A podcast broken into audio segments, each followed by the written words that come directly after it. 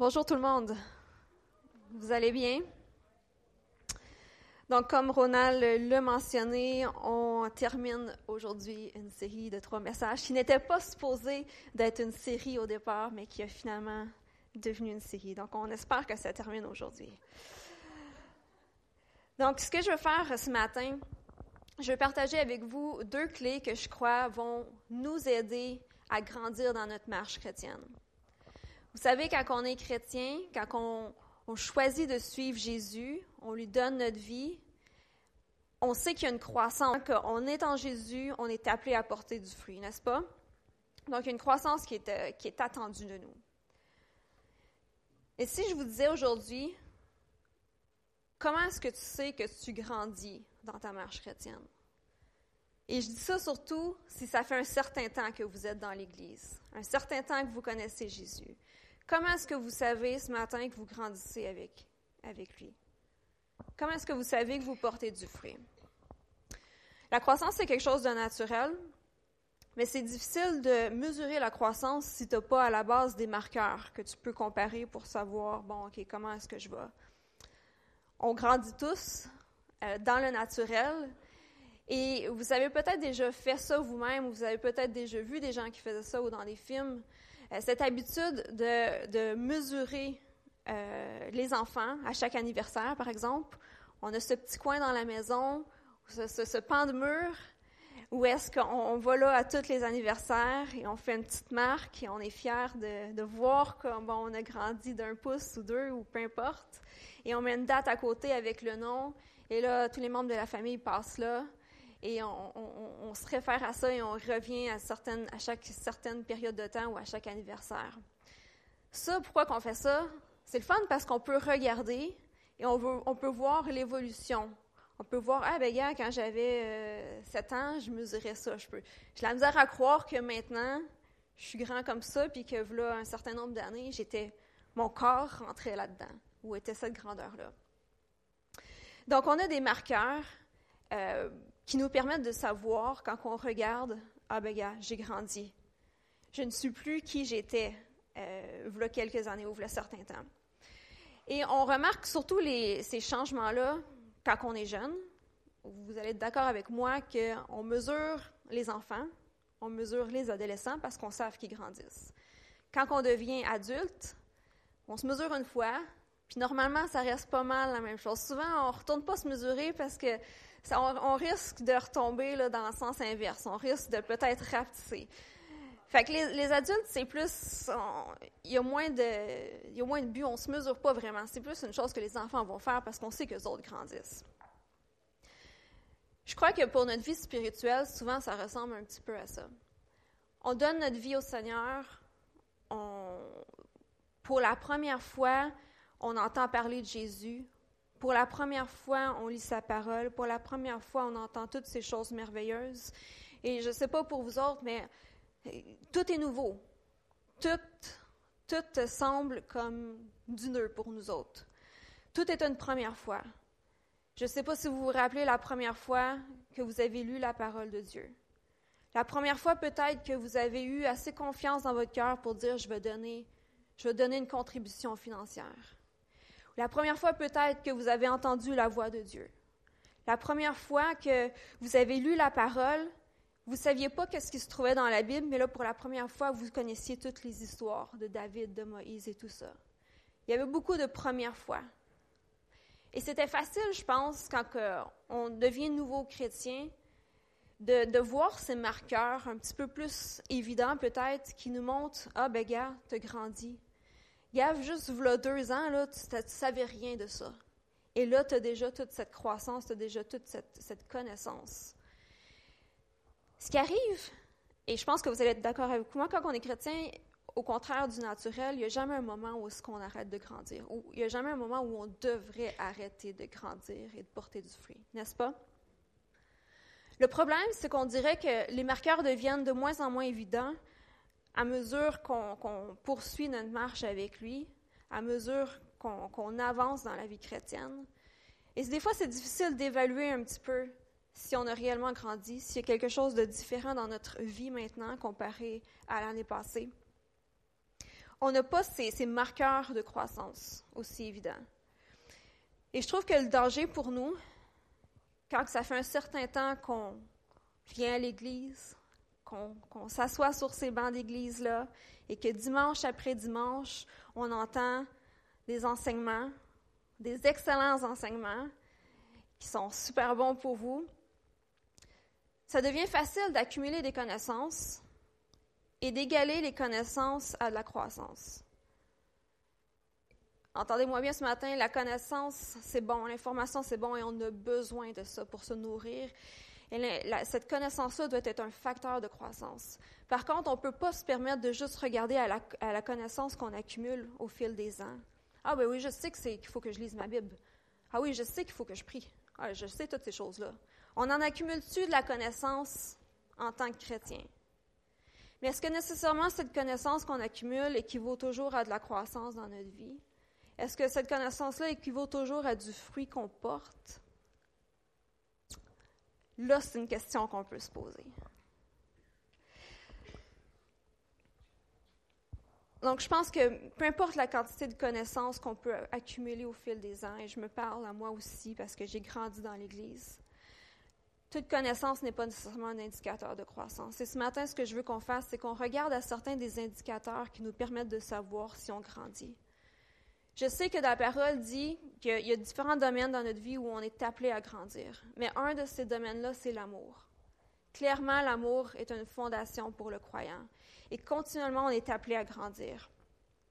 L'apôtre Paul dit dans Philippiens chapitre 1 verset 9, il priait pour l'Église à Philippe. Il dit, je demande dans mes prières, ce que je demande dans mes prières, c'est que votre amour augmente de plus en plus. Ce matin, si on se pose la question, et, vous allez voir, on va s'en poser plusieurs questions ce matin. Si vous prenez des notes, je vous invite peut-être à, les marquer. Ça va pouvoir nourrir vos temps avec Dieu cette semaine et dans les temps qui viennent. Si on pouvait se poser une question ce matin, est-ce que mon amour augmente de plus en plus? Vous savez, comme on a vu dans les derniers, dans les derniers enseignements que j'ai que, j'ai faits, l'amour, c'est quelque chose qui à la fois se reçoit, c'est quelque chose à la fois qui se donne, ça va dans les deux sens. Est-ce que votre amour, votre capacité à recevoir de l'amour augmente de plus en plus? À recevoir l'amour de Dieu pour vous dans votre vie? À recevoir l'amour des autres? À recevoir l'amour envers vous-même? Est-ce que ça, ça grandit? Est-ce que votre capacité à donner de l'amour grandit en même temps aussi? Donc, comme vous le voyez, ce matin, on va parler, on va continuer, terminer la série 8 façons de savoir qu'on grandit dans l'amour. Euh, à la fin août, début septembre, j'avais fait les deux premiers enseignements et je suis sûre que vous avez une super mémoire. Mais juste pour le plaisir de se rappeler euh, ce qu'on a vu dans les six premiers points, euh, je vais juste faire un petit récapitulatif pour qu'on on se rafraîchisse la mémoire. Donc, ce qu'on a vu, premier point, euh, on peut montrer, je pense que j'avais une diapo avec trois premiers points. Euh, oui, OK. Donc, ce qu'on avait vu ensemble, c'est que quand on grandit dans l'amour, on ne ressent plus le besoin de se cacher. On vit plus dans la honte. On voit cette histoire d'Adam et Ève dans la Genèse qui se sont cachés parce qu'ils avaient fait quelque chose de mal. Mais on a vu qu'en fait, en Christ, il n'y a rien qui lui, est, qui lui est caché. Et il a déjà choisi de tout aimer.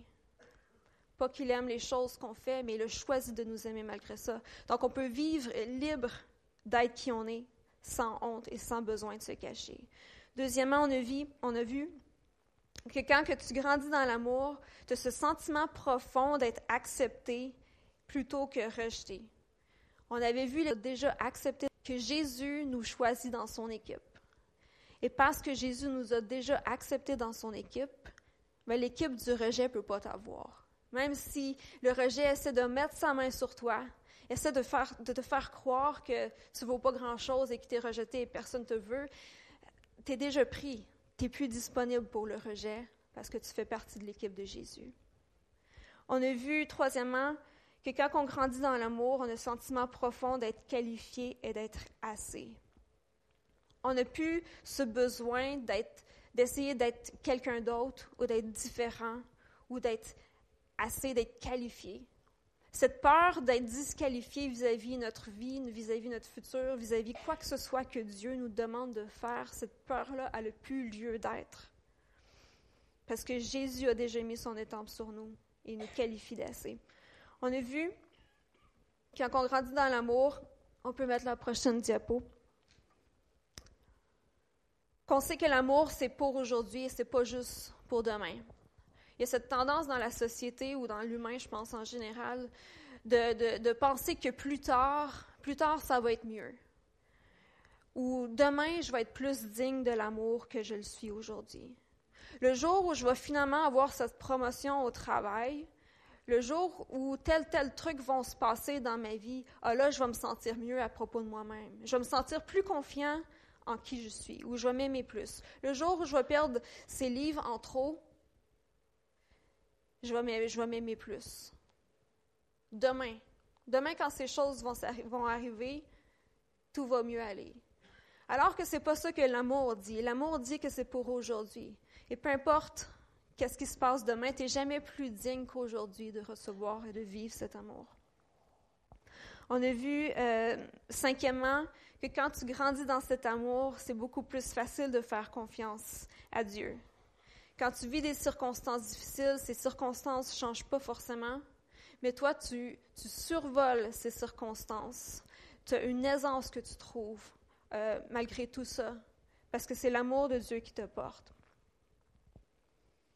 On a vu sixièmement que quand tu grandis dans l'amour, ton amour envers toi-même est également en pleine croissance. Et on a tellement de la misère avec ça parce qu'on associe tout le temps l'amour propre et l'estime de soi avec l'orgueil, alors que ça n'a absolument rien à voir. On a vu même que selon des données, quand tu apprends à t'aimer toi-même bien, tu es beaucoup plus équipé à aimer les autres par la suite. Ça crée de l'espace pour aimer les autres. Donc, on est mieux de commencer à s'aimer soi-même, parce qu'on sait qu'on est appelé à aimer les autres, n'est-ce pas? Et euh, ce que je vous avais parlé à propos de cette série, c'est que ce n'est pas une liste exhaustive. Il y a mis un truc qui aurait pu rentrer là-dedans. Juste à lire 1 Corinthiens 13, et là, on a une très belle définition de ce qu'est l'amour. On sait que euh, la patience qui grandit dans notre vie, par exemple. L'amour grandit en nous, on n'a pas besoin de se promouvoir. Jésus s'occupe de ça. Il y a plein de choses qui auraient pu rentrer dans cette liste, mais ce que je voulais faire, c'était vraiment euh, partager certaines des choses que Dieu mettait sur mon cœur dans euh, la dernière année. Pour moi, ça a toujours été difficile de mettre des mots et de mettre des actions sur qu'est-ce que qu'est l'amour de Dieu envers moi. Et depuis un an et demi, Dieu m'apporte dans ce processus, dans ce, ce, cheminement de découvrir tangiblement à quoi est-ce que ça peut ressembler dans ma propre vie à moi. Donc, ce, matin, on va regarder euh, les deux derniers points euh, de comment savoir qu'on grandit dans l'amour. Et pour euh, y arriver, on va surtout regarder dans les passages de Jean, l'apôtre Jean 13, 14, 15. pas besoin de tourner tout de suite. Et si vous connaissez un petit peu l'évangile de Jean, vous savez que ces passages-là, c'est en fait juste avant que Jésus aille à la croix.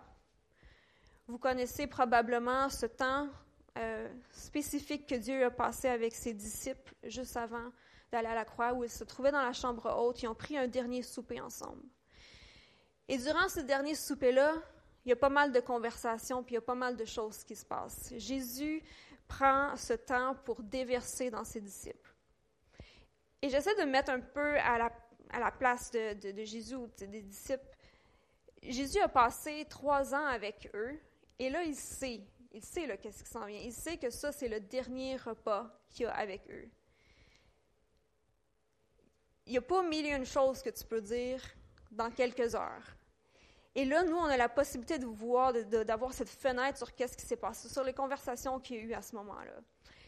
Et je peux juste m'imaginer que qu'est-ce qu'il a essayé de faire, Jésus, c'est de choisir les choses les plus importantes.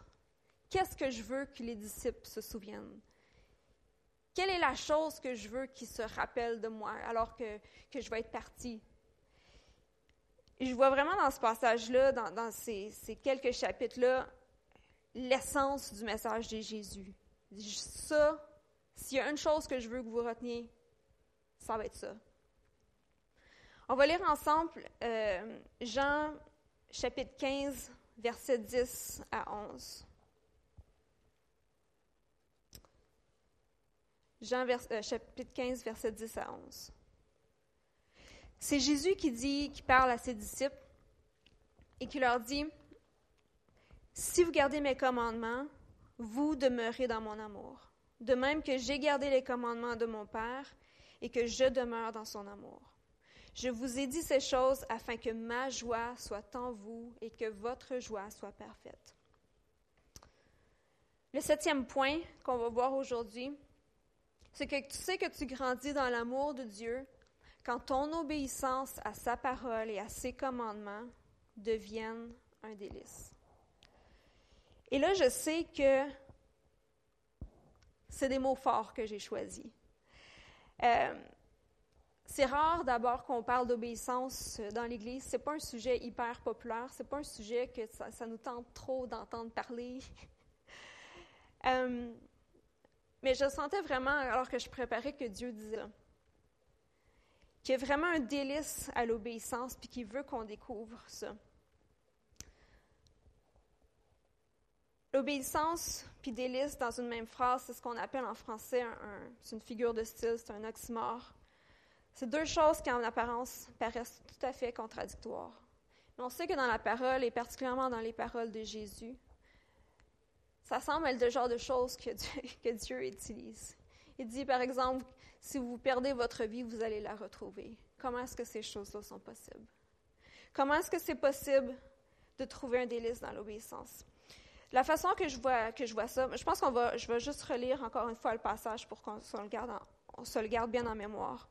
Si vous gardez mes commandements, vous demeurerez dans mon amour, de même que j'ai gardé les commandements de mon Père et que je demeure dans son amour.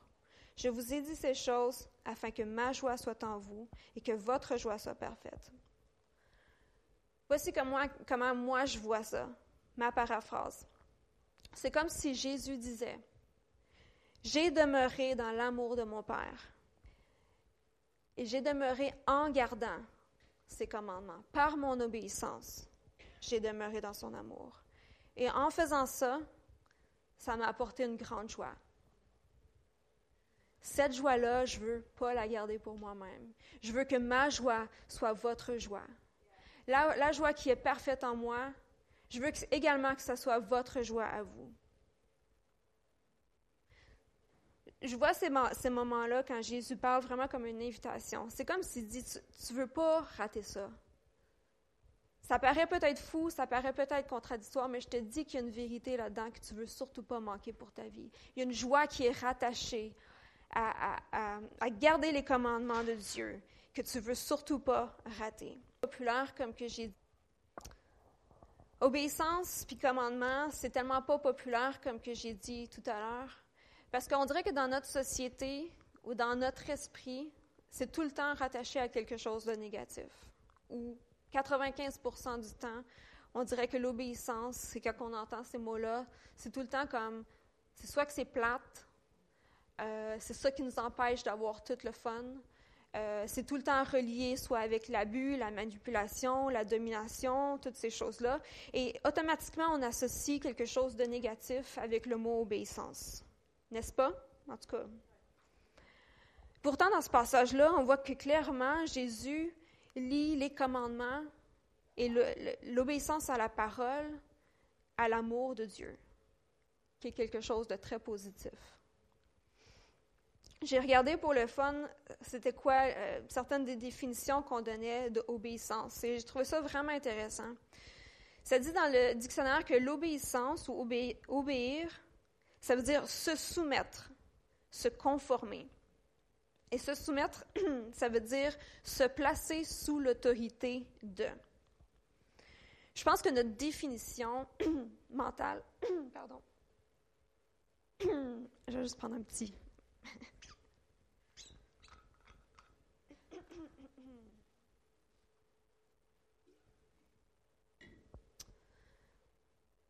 Je pense que notre définition qu'on se fait dans notre esprit de c'est quoi l'obéissance est erroné, puis qu'on doit vraiment l'aligner avec ce que c'est en réalité.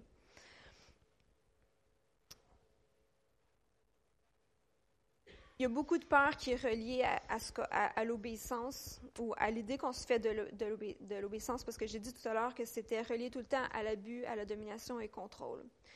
Mais ce qu'on a besoin de comprendre, c'est que l'obéissance peut seulement être un choix. C'est pas quelque chose que quelqu'un peut t'imposer. Si quelqu'un vient t'imposer l'obéissance, ça devient plus de l'obéissance. Ça devient justement du contrôle, de la domination, de la manipulation. De l'obéissance, ça doit venir de toi. C'est se soumettre. C'est je choisis de me soumettre. Je choisis de me, de me conformer. Je choisis de, me placer sous l'autorité de. Ça peut seulement venir de toi, l'obéissance. C'est un choix. C'est un choix délibéré dans ce contexte-ci, de se placer sous l'autorité aimante du Christ. La façon que je vois ça, parce que Jésus ici parlait des commandements qu'on devait garder, je vois les commandements de Dieu comme étant plus qu'un ensemble de règles qu'on trouve dans la Bible, mais comme étant vraiment l'ensemble des désirs et des choses que Dieu aime. Les choses qu'il a jugées, il a jugé que les choses étaient bonnes, il en a fait des commandements. Ça, c'est les commandements. Les choses que Dieu a désirées, les choses qu'il a désirées et qu'il a jugées bon. Donc, quand Jésus dit garder ses commandements, qu'est-ce que ça veut dire? Ma définition en moi, c'est que dans le fond, Jésus dit, je veux que vous veillez sur les choses que Dieu désire. Je veux que vous veillez sur les choses que, Dieu a jugées qui étaient bonnes. Je veux que vous gardiez ces choses qui sont chères à son cœur comme si étaient réellement précieuses. Parce qu'elles viennent directement du cœur de Dieu. Ça, c'est les commandements de Dieu. Les choses qui sont proches de son cœur à lui. Et donc, clairement, il y a un lien entre notre relation d'amour envers Dieu et notre désir de suivre ses commandements. On peut lire dans 1 Jean, euh, chapitre 2, verset 5, Mais celui qui garde sa parole l'amour de Dieu est vraiment accompli en lui. Donc, on veut savoir si notre amour mature, si on grandit dans l'amour, on va désirer garder sa parole. Je crois qu'il y a deux choses qu'on on doit toujours garder en tête quand on parle des commandements et de, l'obéissance envers Dieu. Et euh, J'aime beaucoup, des fois, me donner des petites images pour essayer de comprendre les concepts un petit peu plus difficiles qu'on trouve dans la Bible. Et la façon que je vois ça, je vois comme étant, je vois comme si Dieu, par exemple, était un grand cercle. Et que c'est à l'intérieur de ce cercle-là, à l'intérieur de Dieu, que se trouve partie de Dieu. Les commandements ne sont pas à part de Dieu, les commandements font partie de Dieu. Et je crois que quand on parle de commandements, on doit toujours garder cette, notion en tête. C'est hyper important. Les commandements de Dieu sont en lui. Et qu'est-ce que Dieu est? Dieu est amour. Donc les commandements de Dieu sont en Dieu, sont dans son amour. Et on a cette tendance, parce qu'en tant qu'être humain, on veut tout le temps compartimenter pour essayer de comprendre mieux, à dissocier les deux à diviser les deux, n'est-ce pas? Il y a les commandements de Dieu, puis il y a, Dieu ici. Deux choses différentes. Laissez-moi vous dire ce matin que Dieu n'est pas un être qui est divisé. Dieu n'est pas un être qui est séparé en deux. Et alors que des fois, pour juste essayer de comprendre mieux ou pour se sentir mieux, on essaie de dissocier Dieu de ses commandements. Ah, on veut l'amour de Dieu, c'est bon l'amour de Dieu. Mais les commandements, des fois oui, des fois non quand ça nous tente. Dieu est un. Dieu n'est pas divisé. Et nous non plus. Je pense qu'on ne peut pas réellement vivre l'amour de Dieu quand on se trouve en dehors de, ses commandements, en dehors des choses qu'il désire. C'est impossible de vouloir vivre pleinement son amour sans être pleinement, ou vouloir pleinement aussi ses commandements. C'est impossible aussi de vivre, de vouloir vivre ses commandements sans vouloir vivre son amour et sans vivre son amour. Les deux ne sont pas séparés, mais sont un. Et on dit souvent que, je ne sais pas si vous avez déjà entendu ça, que, quand on parle, ah, pourquoi les commandements, pourquoi la loi a été écrite, tout ça, et on dit, ah, les commandements ont été écrits, dans le fond, c'est pour nous protéger. Puis oui, je suis d'accord avec ça. Je pense que Dieu a donné des, des, commandements pour nous protéger, pour protéger chacun, chacune et tout ça. Mais en bout de ligne, ce n'est pas les commandements qui nous protègent. Si les commandements de Dieu sont en lui et sont dans son amour, ce n'est pas les commandements qui nous protègent, c'est l'amour de Dieu qui nous protège. Dieu donne ses commandements, pas pour le plaisir de donner des commandements, parce qu'il veut qu'on demeure dans son amour. Et je ressentais euh, particulièrement ce matin, alors que, je préparais l'enseignement, que, tu sais, je, parle de commandements, puis souvent, ce qui nous vient en tête, bon, c'est les grands commandements, les dix commandements, la loi, euh, les préceptes qu'on doit, qu'on doit suivre, euh, les paroles que Jésus a dites et tout ça. Et oui, 100% sûr, c'est ces choses-là. Mais j'avais envie de parler ce matin des, des coups de coude du Saint-Esprit. Que on ne parle pas tout le temps de ça. Et que pour moi, ça rentre dans les commandements de Dieu. Qu'est-ce que je veux dire par les coups de coude du Saint-Esprit? Je ne sais pas vous, si vous avez déjà eu euh, ce coup de coude, sûrement. Vous êtes en quelque part, vous êtes dans une conversation avec quelqu'un, vous avez le goût de dire quelque chose qui est peut-être pas tout à fait euh, approprié, pas tout à fait juste, pas tout à fait bon, peu importe. Et là, tout d'un coup, vous avez un petit coup de coude intérieur. Vous avez un petit coup de coude du Saint-Esprit. Garde ça pour toi-même. Ou au contraire, vous êtes dans une même situation et ça brûle en vous. Le Saint-Esprit brûle à l'intérieur de vous et vous savez que vous devez parler. Vous savez que vous avez quelque chose à dire. Vous savez que le Saint-Esprit met quelque chose à l'intérieur de vous pour intervenir et il vous donne un petit coup de coude. C'est le moment. J'aimerais que tu fasses tel truc, j'aimerais que tu fasses telle affaire. J'ai souvent entendu parler de, de, personnes que dans différentes saisons de leur vie, Dieu leur demandait de faire quelque chose de spécifique. C'était pas quelque chose qui se trouvait dans la Bible, c'est pas quelque chose qu'on pouvait lire noir sur blanc sur un papier, mais c'était quelque chose que le Saint-Esprit mettait sur leur cœur pour leur vie spécifiquement et qui disait J'aimerais que tu fasses ça.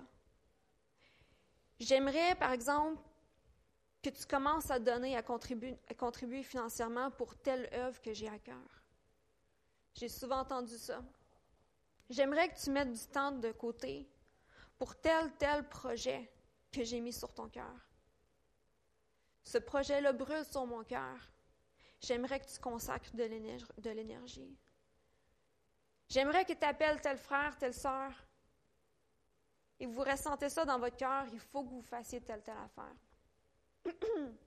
C'est ça que j'appelle par les coups de coude du Saint-Esprit. Les commandements, ce n'est pas juste les grandes choses, les grandes lois, mais c'est vraiment toutes les subtilités aussi de ce que le Saint-Esprit dépose dans notre cœur et nous demande de faire.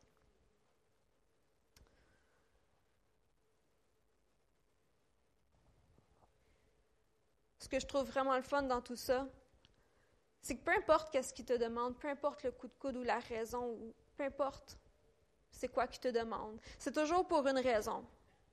C'est parce que c'est une invitation à rester dans son amour. Il sait que si tu fais ce qu'il te demande de faire, tu vas demeurer dans son amour. Tu vas goûter à sa joie parfaite que pour toi. C'est pas pour parce qu'il a le goût de, de c'est pas parce qu'il veut te traiter comme esclave, c'est pas parce qu'il veut te punir, c'est pas par aucune de ces raisons-là. La seule et unique raison pour laquelle Dieu te met quelque chose sur ton cœur et te demande quelque chose, c'est parce qu'il veut que tu demeures dans son amour. Il veut que tu goûtes à cette joie parfaite qu'il a pour toi.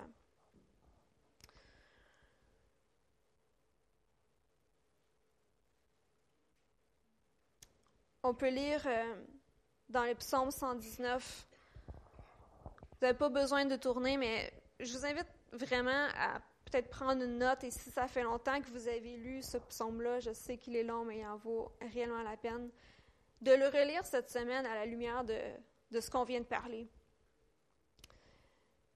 On a un, un, exemple, un portrait de ce à quoi ça peut ressembler d'avoir un cœur qui brûle pour la parole de Dieu, un cœur qui brûle pour les préceptes de Dieu, un cœur qui brûle pour entendre qu'est-ce que tu veux de moi, Saint-Esprit? Qu'est-ce que tu veux me dire pour que je puisse l'accomplir, pour que je puisse obéir? On peut lire, par exemple, au psaume 119, euh, verset 24, Tes préceptes font mes délices. Ce sont mes conseillers. Au verset 30 et 32, c'est dit, Je choisis la voie de la vérité. Je place tes lois sous mes yeux.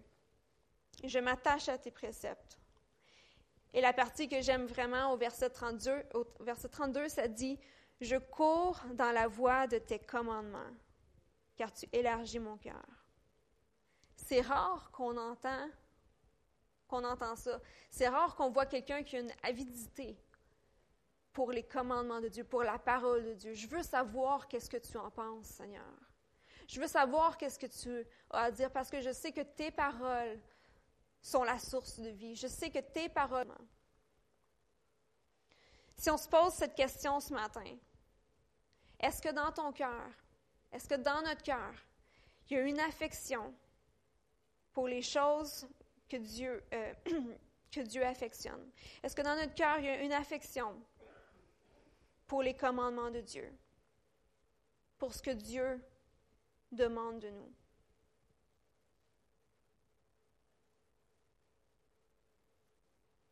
Et si je nous pose une autre question, peut-être un petit peu plus personnelle, quelle est la chose que tu ressens que Dieu te demande de faire? Quel est le, coup de coude du Saint-Esprit que tu reçois peut-être dernièrement et que tu hésites à accomplir? Quelle est la chose pour laquelle tu hésites à donner ton oui à Dieu?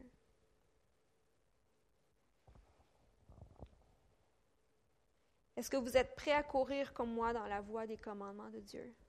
À dire oui, Seigneur, alors qu'il te donne un petit coup de coude. Ça peut vraiment se retrouver dans tous les, domaines de notre vie. Puis je pense que souvent, on voit ces choses-là comme étant des grandes choses, alors que souvent, c'est des toutes petites choses que Dieu nous demande. Ça peut être aussi simple que Dieu déclare une vérité sur ta vie.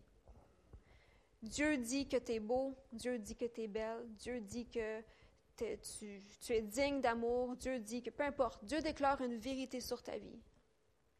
Dieu lui demande, Dieu, te dit que tu peux lui faire confiance dans ta circonstance en ce moment. Est-ce que tu es prêt à courir dans la voie de cette vérité? À dire, oui Seigneur, c'est ce que tu as déclaré sur ma vie. Oui, je vais courir dans cette direction-là. Ou plutôt que tu préfères servir ta crainte, servir ta peur, t'attacher à ces choses-là, plutôt que de dire c'est ton commandement, je le reçois. On voit les commandements de Dieu comme étant des mauvaises choses, mais c'est des bonnes choses. Dieu déclare des vérités sur ta vie. C'est un décret qu'il a fait sur ta vie. C'est comme, faut le voir comme si c'était un commandement. Dieu dit que tu es bon. Dieu dit que tu es aimable. Peu importe qu'est-ce la vérité qu'il te dit, que tu as de la misère à accepter. Est-ce que tu es prêt à le recevoir et à le garder comme étant sa parole, à le chérir au fond de ton cœur? Garder les commandements de Dieu, ça peut être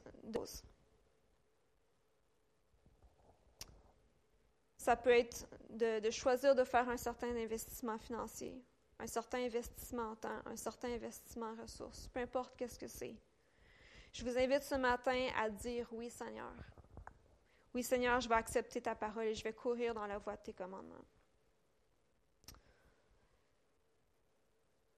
Deuxième point ce matin, et en fait huitième, euh, huitième point qui, termine la série, c'est comment savoir qu'on grandit dans l'amour. Je pense que ce point, vous l'avez probablement entendu.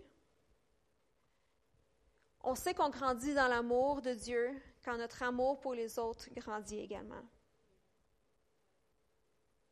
On trouve dans la parole cette loi qui nous est demandée, justement, ce commandement, dans Lévitique 19, 18, qui dit Tu aimeras ton prochain comme toi-même. Et je trouve ça intéressant que quand on, commence à lire les évangiles, par la suite, on voit Jésus qui, qui revient un peu sur ce commandement-là. Mais plutôt que de, dire tu aimeras ton prochain comme toi-même, qui est déjà une bonne chose, il va aller encore plus loin. Dans Jean 13, le verset 34, Jésus va aller jusqu'à dire, Je vous donne un commandement nouveau. Aimez-vous les uns les autres comme je vous ai aimé. Vous aussi, aimez-vous les uns les autres. Jésus, quand il arrive en scène, il vient radicaliser tout, et particulièrement l'amour. Tout devient à propos de l'amour. Tout devient à propos de l'amour qu'il a démontré. Je trouve ça intéressant de, comparer ces deux, versets-là. On voit que le premier commandement qui se trouve dans la loi, dans Lévitique, était déjà bon, la loi est bonne, on sait qu'elle est bonne, mais ultimement, la loi est toujours là pour nous montrer à quel point on n'est pas capable par nous-mêmes. Et quand Jésus vient avec son nouveau commandement qu'il nous donne, il radicalise tout. C'est comme s'il augmente la barre. On n'était déjà pas très bon à aimer les autres comme nous-mêmes, que là, il vient rendre les choses encore plus difficiles. Tu parles. On se demande comment on va faire ça. Mais si Dieu vient et puis il radicalise tout, si Dieu vient puis il rend les choses encore plus difficiles, il nous fournit également la solution tout cru dans le bec, comme on dit. Parce qu'il vient puis il accomplit tout par lui-même. Il accomplit toute la loi. Alors, qu'est-ce qu'il nous reste à faire s'il ne nous reste plus à accomplir la loi parce que Jésus l'a déjà accompli? Ce qui nous reste à faire, c'est de devenir des imitateurs de Christ, qui a déjà tout accompli. Ce qui nous reste à faire, c'est de développer cette relation avec lui. Je trouve ça le fun que Jésus vient et non seulement il donne ce commandement nouveau, mais également il incarne ce commandement. Et c'est plus qu'un commandement, comme qu'on a vu, le commandement se trouve dans l'amour. Jésus vient puis il incarne l'amour, dans lequel le commandement se trouve. Et nous, on est appelés simplement à imiter ce que le Christ a fait. Ça dit dans Éphésiens 5, les versets 1 et 2, Imitez donc Christ, euh, imitez donc Dieu, comme des enfants bien-aimés, vivez dans l'amour, tout comme le Christ aussi nous a aimés. Notre standard ne devient plus un ensemble de règles, un ensemble de commandements, mais devient une personne. J'ai dit tout à l'heure que les commandements se trouvent dans cette personne. Notre obéissance est ancrée dans une relation. Et c'est l'amour du Christ qui devient notre standard et notre solution à la fois, et qui nous montre la voie. C'est l'amour qui vient en premier. Je trouve ça intéressant de voir dans les évangiles également comment est-ce que Jésus a pu faire ça. Dans Jean 15, verset 9, Jésus lui-même, il dit, C'est comme le Père m'a aimé, je vous ai aussi aimé demeurer dans mon amour. Jésus ici nous donne vraiment une clé. Il dit du même amour, euh, il nous a aimés du même amour qu'il a reçu de son Père. On, parle souvent de, de l'amour de Dieu envers nous. On parle souvent de l'amour du Christ envers nous. Mais personnellement, je m'arrête rarement à imaginer la relation entre Dieu et son Fils. Comment, à quel point Dieu aimait Jésus. Si on sait à quel point euh, Dieu nous aime, à quel point est-ce que Dieu a aimé Jésus également. On prend rarement le temps de penser à ça. Pourtant, il y a des passages dans, l'Évangile qui sont très clairs. Dans Matthieu 3, 17, ça dit, ce, ce passage que vous connaissez tous. Jésus dit, Celui-ci est mon Fils bien-aimé, en qui j'ai mis toute mon affection. On a besoin de comprendre à quel point Jésus était radicalement aimé par le Père. Si vous pouvez juste pour quelques secondes essayer de vous imaginer l'entièreté de l'amour de Dieu, je sais que c'est difficile. Toute cette affection, tout cet amour, pas juste une partie, pas juste quelques morceaux, tout cet amour. La parole, la parole dit que j'ai mis toute mon affection en Jésus. Le Père, tout son amour pas juste une partie, mais était en Jésus et était canalisé dans son Fils. Et aussi longtemps qu'on ne saisit pas que non seulement c'est l'attitude de Dieu envers son Fils. Et c'est également l'attitude de Dieu à notre égard. On ne sera pas capable d'avoir cette attitude-là à l'égard de quelqu'un d'autre. De la même façon que Dieu a mis toute son affection, pas juste une partie de son amour, pas juste quelques morceaux, mais tout son amour dans Jésus, il met tout son amour et toute son affection en, nous. Et on avait vu dans les derniers, dans euh, derniers enseignements que les gens qui reçoivent l'amour, les gens qui apprennent à s'aimer eux-mêmes, sont beaucoup plus équipés à aimer les autres et à ne pas juger les autres. Et c'est quelque chose qui est prouvé scientifiquement. Dans la mesure où est-ce que tu es capable de recevoir l'amour, dans la mesure où tu es capable de t'aimer toi-même, tu vas être capable d'aimer les autres. Et on se pense parfois tellement spirituel de dire Ah oui, oui, moi je pense juste aux autres. Puis on pense que c'est la réponse spirituelle à donner, alors que c'est impossible. Tu ne peux pas juste donner quelque chose que tu n'as jamais reçu. Tu ne peux pas donner quelque chose si toi-même tu ne le vis pas, si toi-même tu ne l'as pas reçu. Ton amour pour les autres est toujours une conséquence de l'amour que tu vis pour toi-même. En terminant, j'aimerais ça qu'on regarde une dernière histoire qu'on trouve euh, également dans Jean. Vous pouvez tourner avec moi dans Jean 13, les versets 3 à 5. Encore une fois, ça se trouve dans ce contexte-là, juste avant que Jésus aille à la croix. Il se retrouve avec ses disciples dans la chambre haute. Il passe un temps de qualité avec eux. Il choisit les choses importantes à leur communiquer. Je trouve que c'est un des meilleurs exemples qu'on peut trouver qui nous montre comment est-ce qu'on peut aimer notre prochain.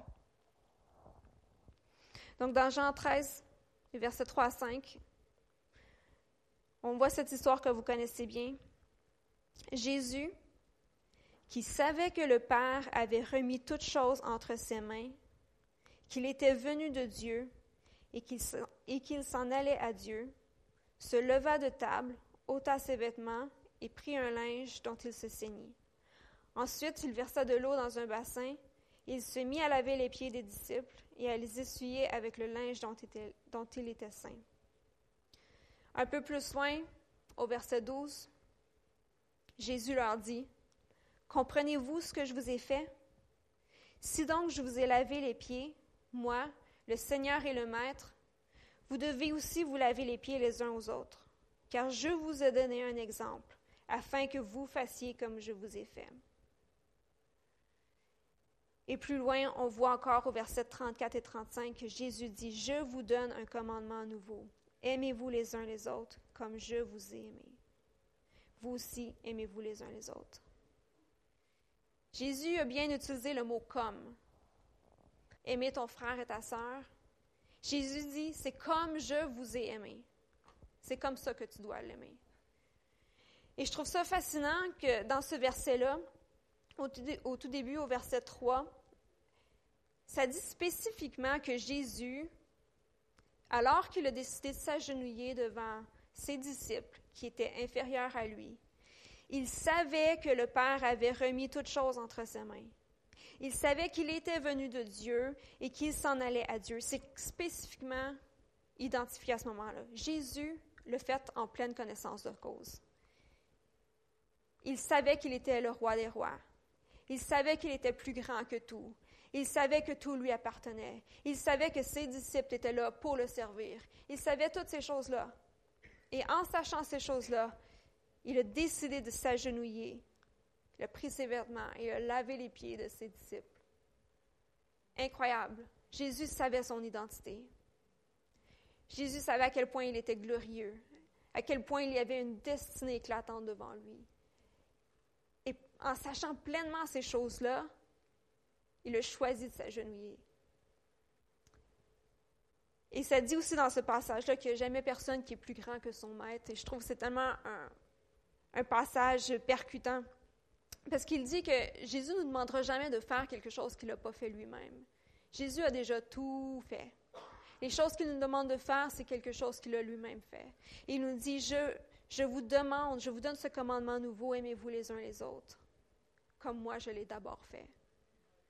Je, trouve ça, je trouvais ça vraiment bon que John, tu chantes tout à l'heure que Jésus, tu vas, Dieu, tu es, devant nous, tu marches devant nous et tu marches derrière nous.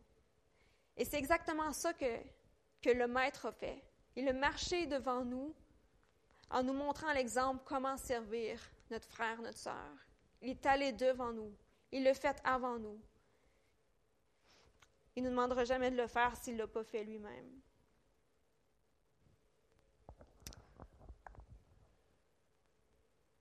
Heidi Classique qu'elle utilise souvent, elle dit Love looks like something. L'amour, ça ressemble à quelque chose. Ce qu'elle veut dire par là, c'est que l'amour, c'est tangible. Si tu dis que tu aimes, mais que c'est seulement une parole, ton amour ne vaut pas grand-chose. Ça dit même dans 1 Jean 3, mes enfants, que notre amour ne se limite pas à des discours et à de belles paroles, mais qu'il manifeste sa réalité par des actes. Je vous apprends rien ce matin en disant que l'amour, ça peut ressembler à tout plein de trucs, mais il faut que ça ressemble à quelque chose. Tu peux dire que tu aimes ton voisin, tu peux dire que tu aimes ton frère et ta sœur, mais à quoi est-ce que ça ressemble dans ta vie? Ce matin, comme question, on pourrait se poser quelle est la chose que je peux faire, comme Jésus a déjà fait, pour laver les pieds de mon frère ou de ma sœur? Quelle est la chose que je peux faire pour concrétiser mon amour envers mon, prochain, pour rendre tangible mon amour?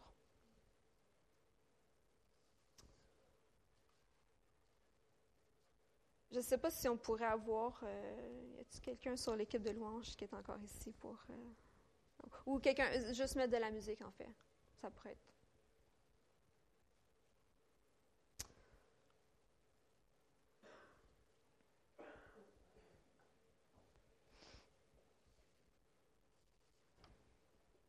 Je vous ai parlé dans les derniers, euh, enseignements qu'il y a une, une auteure que j'aime beaucoup, Brené Brown, euh, qui est en fait une chercheure dans le domaine du travail social et tout ça. Elle euh, étudie, récolte des données au travers de ses recherches sur tout plein de sujets qui touchent les relations humaines, qui touchent la honte, la vulnérabilité, les relations les uns avec les autres et tout ça.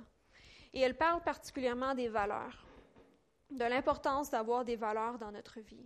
Et je pense qu'en tant que chrétien, c'est quelque chose qu'on n'a pas trop de difficulté à saisir, l'importance d'avoir des valeurs. On en a tous.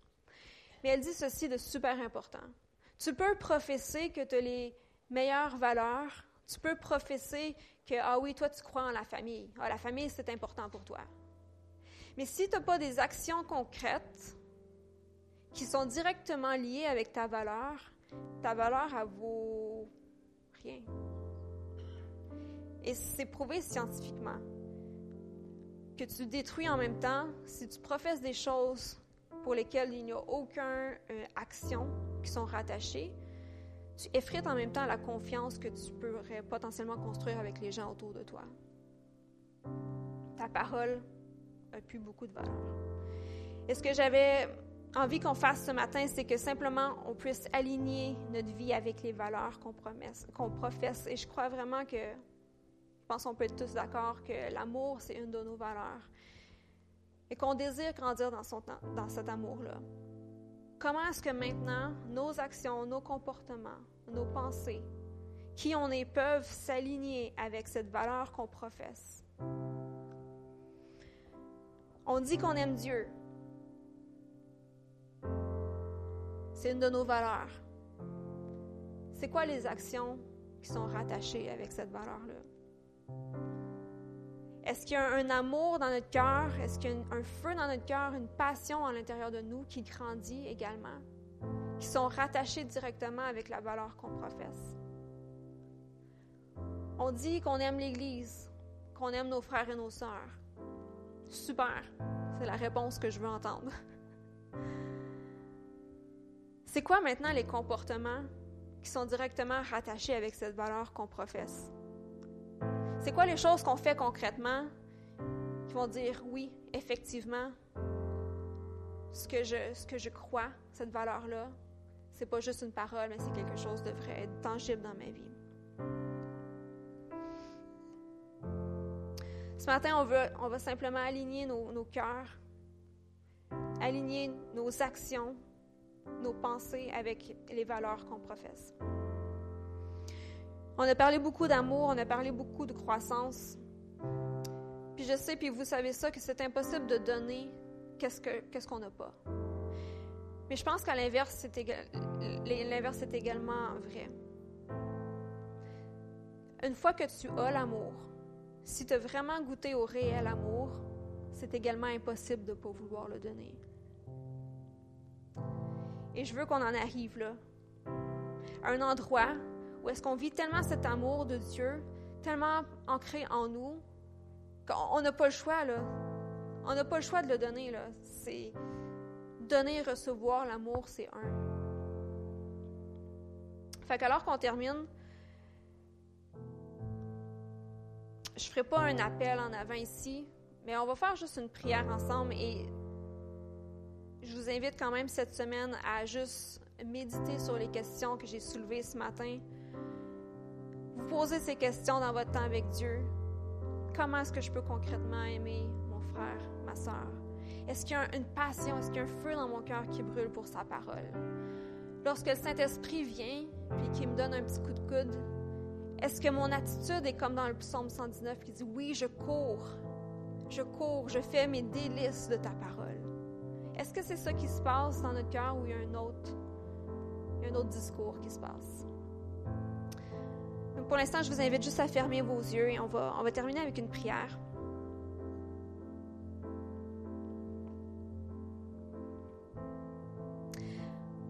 Père, merci pour ton amour qui est tellement profond ton amour qui est tellement large. Ton amour qu'on ne peut même pas saisir pleinement. Merci Père que tu nous aimes d'un amour qu'on arrive à peine à comprendre et à saisir. Merci que tu nous aimes de la même affection que tu as aimé Jésus ton Fils.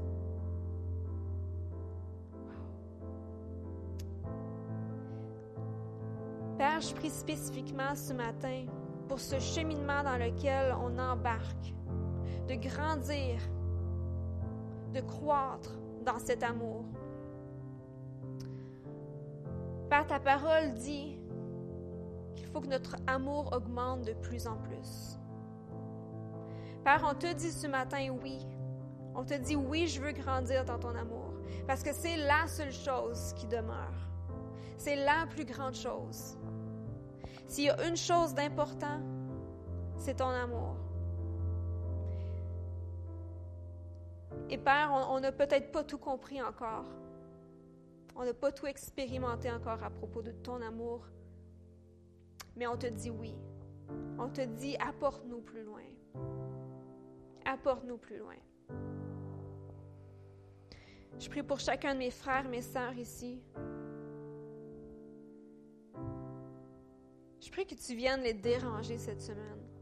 Je prie que tu viennes leur donner des coups de coude. Je prie que tu viennes leur donner des coups de coude.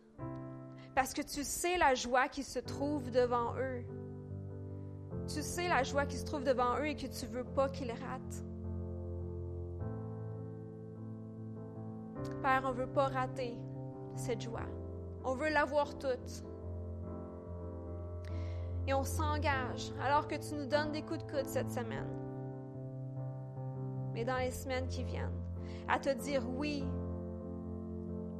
à dire encore, à te dire je cours dans cette voie. Je me délecte de tes paroles. Je choisis de garder tes commandements.